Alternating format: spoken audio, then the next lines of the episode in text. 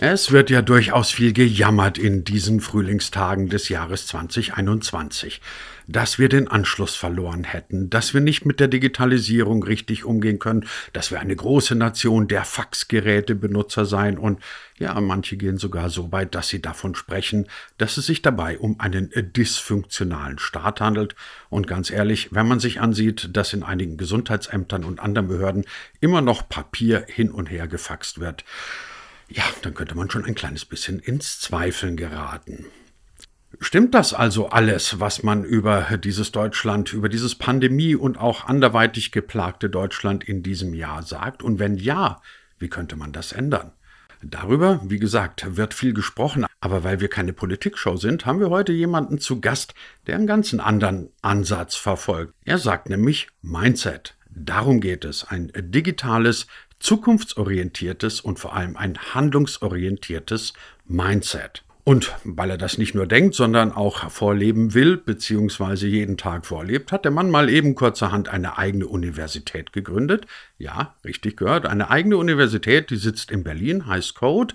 Und auch da dreht sich ganz, ganz viel um Mindset. Klar, ein bisschen was können, ein bisschen was leisten muss man dort auch. Aber unser heutiger Gast sagt, mir ist es wichtig, dass diese Menschen handeln, dass sie anpacken und dass sie sich auch gegebenenfalls mal trauen, dass irgendetwas schief geht. So, jetzt habe ich euch hoffentlich den Mund wässrig genug gemacht. Der Mann heißt Manuel Dolderer und mit ihm reden wir jetzt gleich über das Große und Ganze und, wie gesagt, immer wieder über das Thema digitales Mindset. Und damit herzlich willkommen zu einer neuen Ausgabe von D25, dem Digitalisierungspodcast von Hybrid 1 und vom Digital Publishing Report, dem Podcast fürs richtige Mindset sozusagen. Ihr bekommt uns wie immer auf allen handelsüblichen und guten Podcast-Plattformen. Ihr könnt uns aber auch auf dem YouTube-Kanal sehen, wie diese Folge heute beispielsweise. Tja, und möglicherweise wundert ihr euch gelegentlich, dass ich hier immer von einem gemeinsamen Projekt mit dem Digital Publishing Report spreche. Und vielleicht fragt ihr euch auch, was ist dieser Digital Publishing Report, kurz DPR eigentlich? Der DPR, ein digitales Magazin, jede Woche in einem Newsletter DPR Weekly und jeden Monat in einem PDF-Magazin, das ihr kostenlos bestellen könnt, idealerweise auf der Seite digitalpublishingreport.de.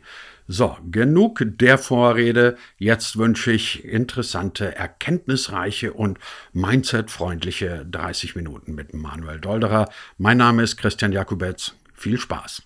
Manuel, bei mir gerade eingetroffen ist eine Pressemitteilung. In dieser Pressemitteilung wird ein Professor für Innovation Design Management zitiert und der ist gefragt worden, beziehungsweise der hat eine Umfrage gemacht, ähm, welche die wichtigsten Skills für das Arbeitsleben im Jahr 2025 sind. Nachdem dieser Podcast D25 heißt und genau darauf abzielt, dachte ich mir, muss ich mal lesen, interessante Geschichte. Und die kommen zu den folgenden Ergebnissen. Die Wissensbereiche Design, Tech und Business zählen zu den gefragtesten am heutigen und künftigen Arbeitsmarkt. Zusätzlich zum Fach Wissen stellen Kreativität, komplexes Problemlösungsverhalten und innovatives Denken wichtige Kernkompetenzen dar. Jetzt weiß ich natürlich, dass das auch ein bisschen eine Ansammlung von Buzzwords ist. Innovatives Denken, super, aber was soll das sein? Trotzdem würde ich dich zu Beginn gerne fragen, würdest du diese Einschätzung teilen, dass das die wichtigsten Skills unserer künftigen Arbeitswelt sind? In der Tat würde ich mich da wiederfinden, ja.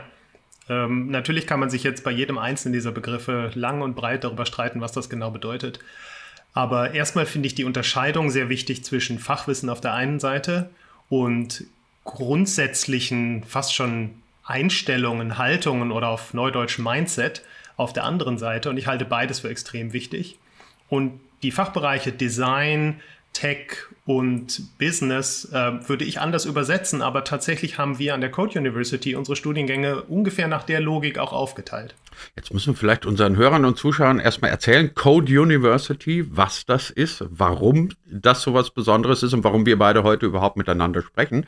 Code University, du warst bei den Co-Gründern 2016. Ihr habt in Berlin eine Universität gegründet, die sich nicht nur dadurch unterscheidet, dass sie privat ist, sondern auch ein paar ganz interessante Ansätze verfolgt, unter anderem den, ich sage das jetzt mal bewusst überspitzt, ähm, dass es so ein bisschen den Waldorf-Gedanken hat. Das heißt, es gibt keinen festen Lehrplan, sondern eure Studenten sollen eigene Kreativität, eigene Neugierde, eigene Inspiration entwickeln. Habe ich das so halbwegs richtig verstanden? Ja, in der Tat. Und äh, der Waldorf-Vergleich kommt relativ häufig und mir ist es dann immer wichtig zu sagen, Waldorf ja, aber ohne die steinersche Ideologie. Das heißt, was wir wirklich in den Vordergrund stellen wollen, ist die, die Neugier und die Kreativität unserer Studierenden.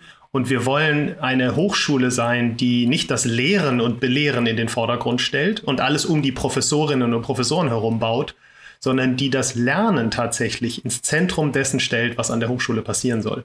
Und das klingt banal, führt aber zu sehr tiefgreifenden Veränderungen in der Art, wie man das Ganze organisiert, in der Art, wie man das Lernkonzept plant und umsetzt und auch was die Rolle und das Selbstverständnis der Lehrenden, also der Professorinnen und Professoren angeht. Wir wollen wegkommen davon, dass wir Menschen belehren, hin dazu, dass sie selbst herausfinden, was sie interessiert sich diese großen Fragen beantworten können, warum bin ich eigentlich hier und was will ich hier? Und wie sie dann auf dem Weg, ihre eigenen Ziele zu erreichen, möglichst gut unterstützen und begleiten können. Das ist die Grundidee der Coach University und das war auch der einzige Grund, warum wir gesagt haben, wir wollen eine Hochschule gründen. Denn es braucht definitiv nicht noch eine Hochschule, die alles genauso macht wie alle anderen.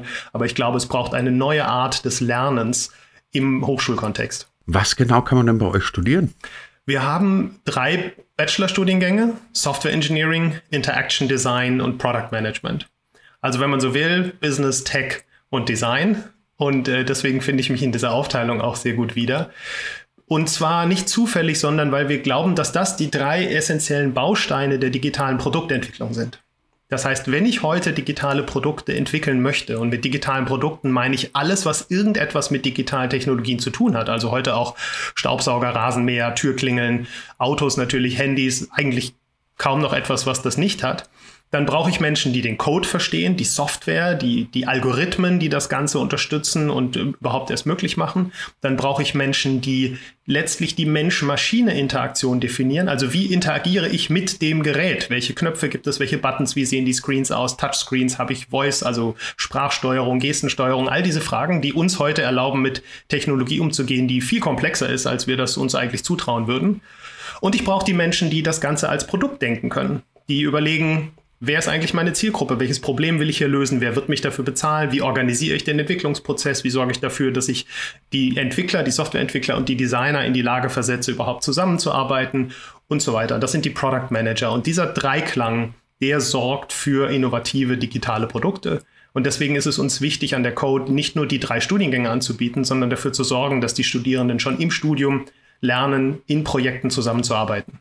Ich zucke jetzt gerade ein bisschen zusammen bei allem, was du sagst. Nicht, weil ich es nicht gut finde, sondern im Gegenteil. Ähm, ich zucke deswegen zusammen, weil ich momentan bei dem, was du sagst, das Gefühl habe, das ist eine Zustandsbeschreibung eines digitalen Deutschland, wie es sein sollte, wie es möglicherweise sein könnte und von dem wir gerade wahnsinnig weit entfernt sind. Also wir haben jetzt gerade während der Pandemie ja auch die Diskussion darüber, warum sind Gesundheitsämter nicht an der funktionierenden Software angeschlossen? Warum hat Deutschland immer noch eine hochentwickelte Faxkultur? Warum hat Deutschland den digitalen Anschluss, wenn man das mal so pathetisch sagen darf, ein Stück weit verloren. Warum sind wir in allen relevanten Rankings irgendwo hinter Rumänien? Und damit sage ich jetzt überhaupt nichts gegen Rumänien.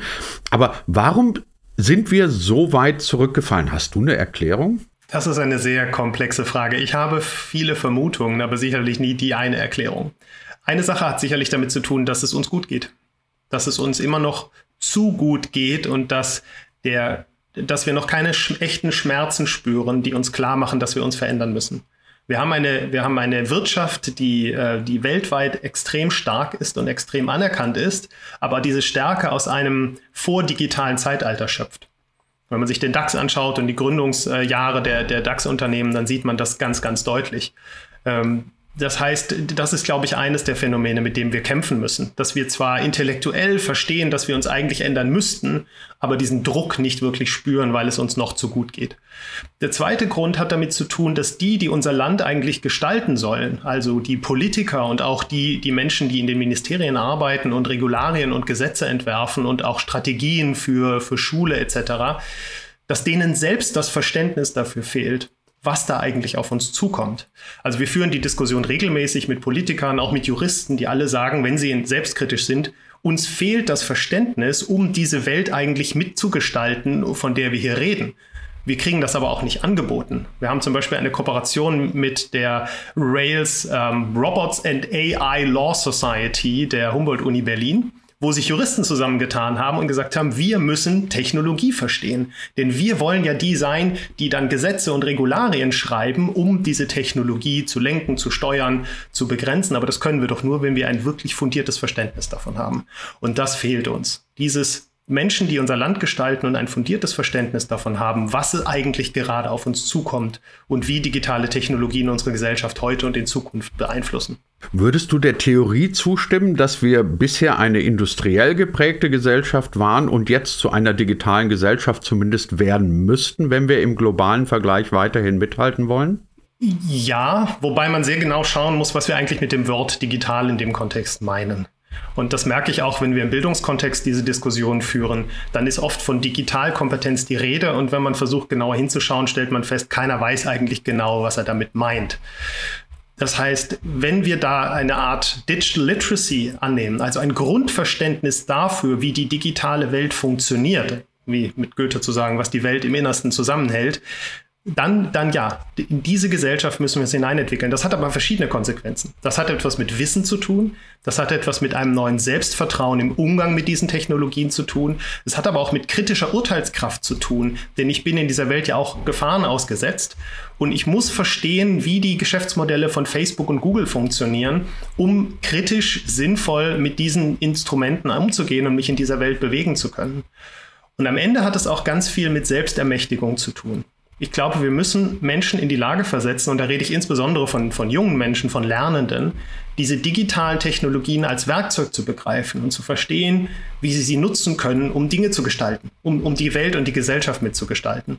Und das ist auch die Herausforderung, der wir uns als Code University stellen, dieses in die, in die Lage versetzen oder im Neudeutsch Empowering von, von jungen Menschen rund um das Thema digitale Technologien. Ich hatte letztes Jahr, als so die Pandemie langsam losging und absehbar war, dass es sich dabei nicht um Phänomen handelt, das nach ein paar Wochen wieder vorbei sein wird, das Gefühl, dass äh, man in Deutschland langsam anfangen würde, einen Digitalisierungsschub als notwendig zu begreifen. So, klingt jetzt ein bisschen gespreizt, ähm, aber was ich meine ist, auf einmal waren Zoom-Meetings völlig selbstverständlich. Jetzt weiß ich, ein Zoom-Meeting ist noch nicht die Krönung der Digitalisierung, aber man hat plötzlich Dinge getan, die man vorher glatt verweigert hätte, weil vorher ist der Deutsche zu einem Meeting gefahren und wäre gar nicht auf die Idee gekommen, Zoom-Meeting zu machen. Wenn du mit Unternehmen gesprochen hast, mit Behörden, mit ich weiß nicht wem alles, dann haben die alle gesagt, ja, das ist jetzt gerade so ein großer Digitalisierungsschub. Jetzt ein Jahr später, im März 2021, habe ich den Eindruck, A, der Digitalisierungsschub war gar kein Digitalisierungsschub, sondern man hat irgendwie so ein paar Krücken zusammengebaut in der Hoffnung, naja, irgendwann ist die Pandemie vorbei und dann geht es ja wieder back to normal. Ich denke zum Beispiel an die, die, die Vorsitzende der Kultusministerkonferenz, die ernsthaft gesagt hat, naja, so der große Investitionsbedarf in beispielsweise Software für virtuellen Unterricht sei ja nicht mehr gegeben, weil die Pandemie ja dann wieder vorbei sei. Worauf ich raus will, ist, haben wir uns eigentlich was vorgemacht, wenn wir gesagt haben, so jetzt kommt aber der wahnsinnig große Digitalisierungsschub und werden wir jetzt möglicherweise gerade mit der Realität konfrontiert, dass wir eigentlich immer noch so analog wie vor letztem Jahr sind, analog plus Zoom-Konferenzen, sagen wir mal so. Ich bin sehr gespannt. Äh, es gibt Tage, da bin ich eher Optimist und hoffe, dass ganz viel von dem, was wir gerade erleben, unser, unser Verhalten, unseren Blick auf die Welt nachhaltig verändert und es gibt auch Tage, da ähm, fürchte ich eher, dass wir, dass die meisten Menschen dem zustimmen würden und sagen, so schnell wie möglich zurück zu dem alten Normalzustand und alles, was wir erlebt haben, möglichst beiseite schieben. Am meisten Tagen bin ich Optimist und das heißt, ich hoffe sehr darauf, dass es ein paar nachhaltige Veränderungen gibt, die die Pandemie auch überleben werden. Dass zumindest einige Menschen nicht aufhören werden, diese Entwicklung zu fordern.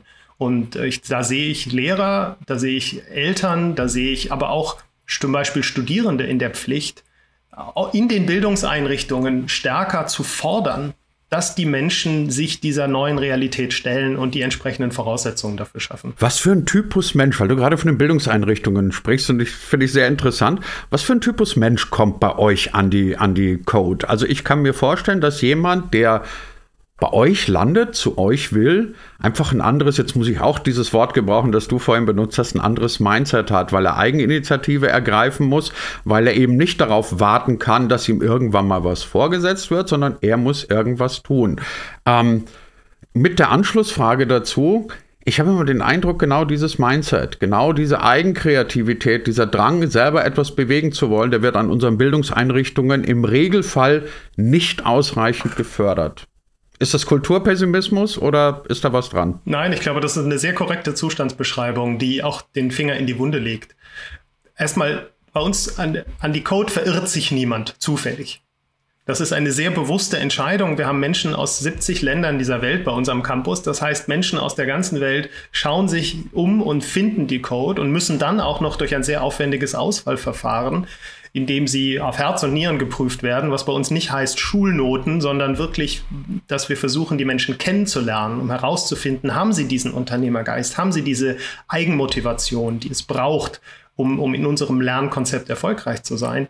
Und insofern, ja, das sind schon besondere Menschen mit einem besonderen Mindset. Und was viele davon vereint, ist, dass sie frustriert sind über ihre bisherigen Bildungserfahrungen zum Teil auch Studien abgebrochen haben oder abgeschlossen haben, aber wirklich unglücklich damit sind, sich zum Teil mit Masterabschlüssen nochmal bei uns in den Bachelor einschreiben, weil sie auf der Suche nach einer anderen Lernerfahrung sind, die ihnen ermöglicht, ihr eigenes Potenzial auszuschöpfen. Und das ist genau die, die Kritik am bestehenden Bildungssystem. Wenn wir unsere Studierenden am Anfang des Studiums mit der Frage konfrontieren, was willst du hier? Was interessiert dich? Worauf bist du neugierig? Dann realisieren viele von denen, dass sie im ganzen Schulleben niemals diese Frage gestellt bekommen haben. Weil es immer hieß, ja, jetzt ist Mathe, jetzt ist Bio, hier ist der Stoff, der dich jetzt zu interessieren hat. Die Frage, was den jeweiligen Menschen in seiner Realität gerade interessiert, taucht, ist in dem System überhaupt nicht vorgesehen. Das heißt, wir vermitteln ganz viel Wissen, dieses Wissen verbindet sich aber überhaupt nicht mit der Lebenswirklichkeit der Menschen und deswegen entfaltet es auch keine Wirkung. Es bleibt abstraktes Wissen, das man sich aneignet, um eine Klausur zu bestehen. Und weil das Gehirn ein so effizientes Organ ist, wird es dieses Wissen dann auch ganz schnell wieder los, weil es gar keinen Grund gibt, es zu speichern. Und das wollen wir ändern. Und wir wissen aus der Lernforschung auch, dass Lernen viel effektiver und viel effizienter funktioniert, wenn es intrinsisch motiviert ist, wenn ich einen Grund habe, etwas zu lernen, wenn ich authentisch neugierig bin. Und das wollen wir rauskitzeln und befördern. Und genau dieses die Welt entdecken wollen und daraus neugierig, Neugier schöpfen und auch daraus die Energie zu schöpfen, Neues zu lernen, das fehlt unserem Bildungssystem. Und eine zweite Sache, die ich auch schmerzlich vermisse, ist diese Erfahrung von Selbstwirksamkeit. Dieses Gefühl, ich selbst kann einen Unterschied machen. Es ist ja völlig egal, ob ich in dem Matheunterricht jetzt aufpasse oder nicht aufpasse, ob ich krank bin, ob ich da bin. Das hat vielleicht Auswirkungen auf meine Mathe-Note. Aber das System läuft weiter. Der Einzelne macht eigentlich keinen Unterschied. Und wir brauchen Menschen, die diese Erfahrung gemacht haben von Selbstwirksamkeit, denn daraus entsteht das Selbstvertrauen, dass ich die Welt ein Stück weit ändern kann, dass ich sie mitgestalten kann. Und das ist eigentlich das, was wir brauchen von einer neuen Generation, dass da Menschen heranwachsen, die das Selbstvertrauen und die Fähigkeit haben, unsere zukünftige Gesellschaft mitzugestalten. Jetzt müssen wir noch mal ein bisschen auf eine gesellschaftliche Metaebene. Sorry, wenn wir jetzt gar nicht übers Coden reden, aber es ist hochinteressant, was du sagst. Ähm, es gibt eine Statistik, die besagt, dass in Deutschland der Anteil der Selbstständigen unter 10 Prozent liegt. Das heißt, irgendwas 91, 92 Prozent leben in den geregelten Bahnen einer Festanstellung. Gleichzeitig habe ich mal einen interessanten, einen interessanten Text gelesen von einer Korrespondentin der Süddeutschen Zeitung, die in China ist. Die hat ein bisschen die asiatische Mentalität beschrieben und hat gesagt, in Asien wirst du, überspitzt gesagt, schräg angeschaut, wenn du mit 23, 24 noch immer kein eigenes Startup hast, weil du dann irgendwann dich fragen lassen musst, sag mal, was machst du aus deinem Leben?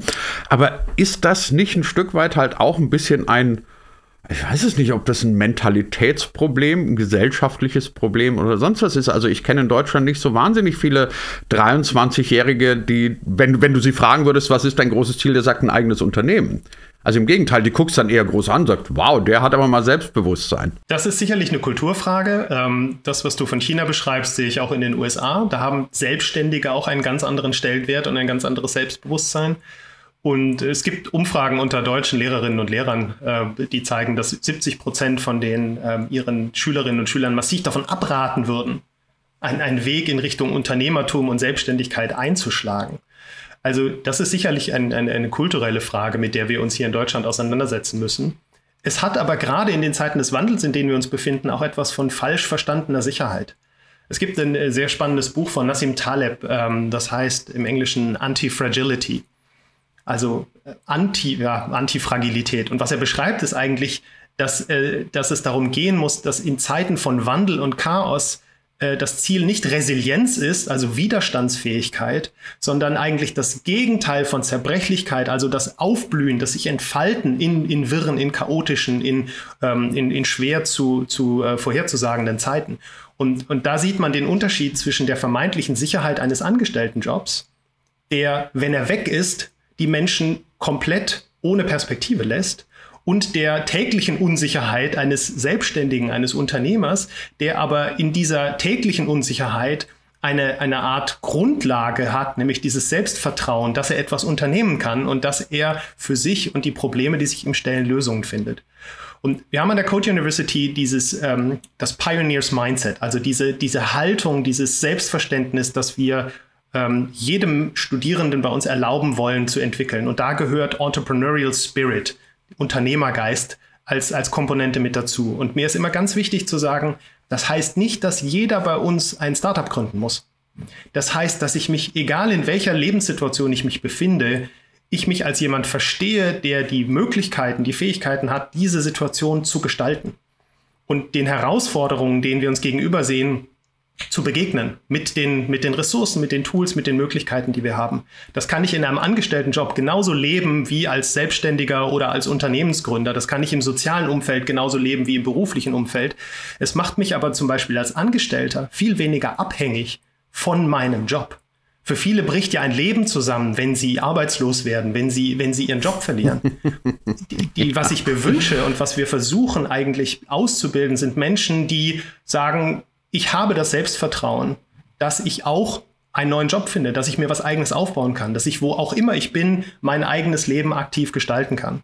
Es gibt diese, dieses schöne Zitat von Alan Kay, einem der, der Computerpioniere, der sagt, The best way to predict the future is to invent it. Also der beste Weg, die Zukunft vorherzusagen, ist sie zu erfinden. Und genau diese Fähigkeit, die eigene Zukunft zu erfinden und mitzugestalten, das ist der Kern meines Erachtens von, von Entrepreneurial Spirit, von, von Unternehmergeist. Und gar nicht die Frage, wie viele Unternehmen hast du in deinem Leben schon gegründet. Da müsste man aber auch ganz vielen Menschen und gerade in Deutschland, in dieser, sagen wir immer noch, so ein bisschen Vollkasko geprägten Gesellschaft, ähm, in erster Linie auch vielleicht die Angst vorm Scheitern nehmen oder anders gesagt, das Scheitern mit einer Idee von dem, von dem, wie soll ich sagen, von dem Beigeschmack des Du hast versagt befreit. Also weil du vorhin gesagt hast, USA. In den USA machst du ein Unternehmen, scheiterst damit, in Anführungszeichen, aber niemand wird dich in die Ecke stellen und sagen, das ist ein gescheiterter Unternehmer mach es in Deutschland und du bist ein gescheiterter Unternehmer, der nichts auf die Reihe gekriegt hat.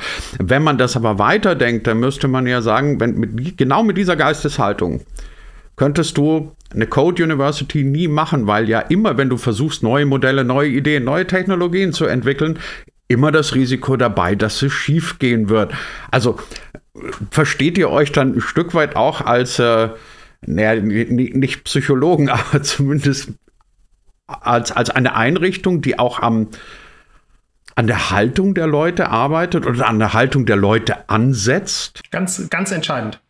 Das, um zum Anfang des Gesprächs zurückzukommen, das waren ja diese beiden Komponenten, die, die in dem von dir angebrachten Zitat auftauchen. Das Fachwissen auf der einen Seite und, und die Haltung, die Lebenseinstellung auf der anderen Seite. Und wir als Bildungseinrichtung begreifen diese Entwicklung und das Ermöglichen einer, einer produktiven, positiven, zukunftsgewandten Lebenseinstellung als genauso wichtige Aufgabe wie die Vermittlung von Fachwissen. Ich würde fast schon sagen, es ist noch wichtiger. Denn mit, dem, mit der richtigen Haltung, mit dem richtigen Selbstvertrauen, mit, den, mit der richtigen auch Selbstreflexion und der kritischen Urteilskraft kann ich letztlich alles lernen, was ich möchte. Das ist ja die, die, die Absurdität unserer Bildungswelt, in der wir gerade leben. Dieser exklusive Zugang zu Fachwissen, der typischerweise über Hochschulen, über Universitäten, über Schulen möglich war, der ist ja massiv demokratisiert worden. Ich kann heute alles über Quantenphysik lernen, ich kann heute Entwickler werden, ich kann heute alles über Gartenbau lernen mit den Ressourcen, die mir das Internet bietet. Vielleicht muss ich an der einen oder anderen Stelle ein paar Kursgebühren zahlen, aber es ist überhaupt nicht mehr so, dass ich ex, dass diese Hochschul, diese Bildungseinrichtungen da exklusives Wissen verwalten und ganz selektiv den Zugang gewähren. Es hängt viel mehr mit der Haltung und dem Selbstverständnis zusammen, ob jemand in der Lage ist zu lernen, sich neues Wissen anzueignen, neue Fähigkeiten zu entwickeln. Deswegen langfristig gesehen halte ich die Entwicklung des richtigen Mindsets für viel essentieller als die Entwicklung von spezifischem Fachwissen, von dem wir, wenn wir ehrlich sind, überhaupt nicht sagen können, ob es in zehn Jahren noch relevant ist. Dem spricht dann so ein bisschen die deutsche Haltung, da sind wir wieder bei der Mindset-Frage, die deutsche Neigung zum Overengineering entgegen. Also ob das jetzt in der Pandemie ist oder auch in vielen anderen Dingen, der Deutsche ist glücklich, wenn er Pläne, Excel-Tabellen, Strategien hat und meint, das Leben läuft jetzt genau nach diesem Plan. Alles, was du sagst, steht dem komplett entgegen. Und wenn wir letztendlich mal ehrlich sind, muss man ja auch sagen, wir alle sind doch nicht in der Lage zu prophezeien, oder einen Plan zu entwickeln, wie sich die Digitalisierung in den nächsten fünf oder zehn Jahren entwickeln wird. Wir wissen ja nicht mal, wie sie sich nächstes Jahr entwickeln wird. Ähm, was heißt denn das für euch in der Konsequenz, in der in Anführungszeichen Ausbildung? Ihr macht ja keine klassische Ausbildung nach Plan. Ähm, ist das etwas, was man sehr flexibel handhaben muss und sagt, okay, die Dinge haben sich gerade extrem geändert, wir werden nächstes Jahr mal einen ganz anderen Ansatz verfolgen. Ich frage deswegen, weil ich habe eine Zeit lang an klassischen Hochschulen als Lehrbeauftragter für, für digitalen Journalismus gearbeitet ähm, und habe dann festgestellt, die Idee, die diese Hochschulen haben, nämlich alles in Lehrpläne packen zu wollen, spricht der Idee des, digitalen Journalismus komplett zuwider. Weil wenn es danach ginge, müsste ich denen jetzt immer noch erklären, dass Blogs gerade ein ganz heißes Ding sind oder sonstige Geschichten. Kurz gesagt, wie flexibel müsst ihr sein an eurer Hochschule, um wirklich diesem rasenden Tempo einer Digitalisierung gerecht werden zu können? Eigentlich doch total. Ihr müsst da eigentlich von einem Tag auf den anderen umschmeißen können. Jein, ähm, das, das würden wir gerne. Also wir wären gerne dazu in der Lage. Das lässt aber das, das Hochschulrecht und die ganzen Regularien, in denen wir uns bewegen, nicht zu. Wir haben uns deswegen mit einem, wenn man so möchte, mit einem Trick beholfen. Ähm, während man bei klassischen Hochschulen sagen kann, letztlich bestehen sie in, in der Bildung, nicht in der Forschung, aber in der Bildung aus ihren Studiengängen, sie sind der Summe, die Summe ihrer Studiengänge, kann man das bei der Code überhaupt nicht sagen. Wir haben Studiengänge, aber ganz viel Lernen findet außerhalb und um diese Studiengänge herum statt. Und das ist der Freiraum, den wir haben, wo wir auch den Studierenden am Ende ganz klar sagen, du kannst bei uns einen Abschluss erwerben. Dazu musst du auch Module bestehen und es gibt Pflichtmodule und du musst natürlich dir ein gewisses Fachwissen aneignen. Du kannst es aber auch lassen. Du kannst uns auch als eine freie Lern-, ein Ökosystem nutzen, um wirklich deinen eigenen Plänen nachzugehen, deine eigenen Ziele zu verfolgen. Und wenn du die Hochschule ohne Abschluss verlässt, kann das trotzdem eine Erfolgsgeschichte sein, weil du deine eigenen Ziele erreicht hast. Wir haben, wir sehen bei unseren Studierenden ganz viel auch Unternehmergeist, Entrepreneurial Spirit, der dazu führt, dass sie schon im zweiten, dritten Semester ihre ersten Startups gründen, weil sie durch dieses projektbasierte Arbeiten immer wieder auf Ideen stoßen und anfangen, die zu realisieren und dann feststellen, hoppla, da steckt ja viel mehr Potenzial drin. Und wir arbeiten gegen das Narrativ an, dass ein, dass nur der formale Abschluss eine erfolgreiche Studienkarriere beenden kann, sondern wir würden sagen, es gibt viele gute Gründe, eine Hochschule ohne Abschluss zu verlassen. Es gibt auch schlechte Gründe und die wollen wir natürlich vermeiden. Aber die guten Gründe möchten wir unbedingt in den Vordergrund stellen. Wir sagen, das gehört ja letztlich zu dieser Eigenverantwortung dazu, am Ende zu sagen, mir geht es hier nicht um den Abschluss, ich habe gelernt, was ich wollte, jetzt stehen andere Dinge für mich im Vordergrund. Verbunden mit unserem Versprechen an unsere Studierenden, wenn ihr weiter lernen wollt, könnt ihr jederzeit wieder zurückkommen. Denn ihr müsst sowieso bis zum Ende eures Lebens lernen. Insofern dieses Denken in Abschnitten, und jetzt muss ich erst diesen Abschnitt abschließen, damit ich was Neues machen kann, äh, mit dem wollen wir auch ein Stück weit aufräumen. Ich hatte einen Professor in meinem eigenen Studium, ich weiß nicht, ob es seine eigene Erfindung war oder ein geklautes Zitat, aber der Spruch ist bei mir hängen geblieben. Der sagte immer, der Plan ersetzt den Zufall durch den Irrtum. Und ich glaube, das ist so in unserer heutigen Zeit noch viel wahrer, als das vor 20, als es das vor 20 Jahren war. Und, und genau deswegen müssen wir auch wegkommen davon zu sagen, wenn du diesen Beruf ergreifen möchtest, dann musst du heute kleinteilig diese und jene Wissensbausteine dir aneignen sondern wir müssen uns fragen, wenn wir alle die Zukunft nicht vorhersagen können, was müssen wir denn dir jetzt ermöglichen, also als lernende Menschen, als junge Menschen, damit du in dieser unbekannten Zukunft nicht nur überleben kannst, sondern sie wirklich aktiv mitgestalten kannst. Und dann fallen wir zwangsläufig zurück auf ganz fundamentale menschliche Eigenschaften, die wir versuchen müssen hervorzubringen oder den Studierenden zu ermöglichen, sie, sie hervorzubringen.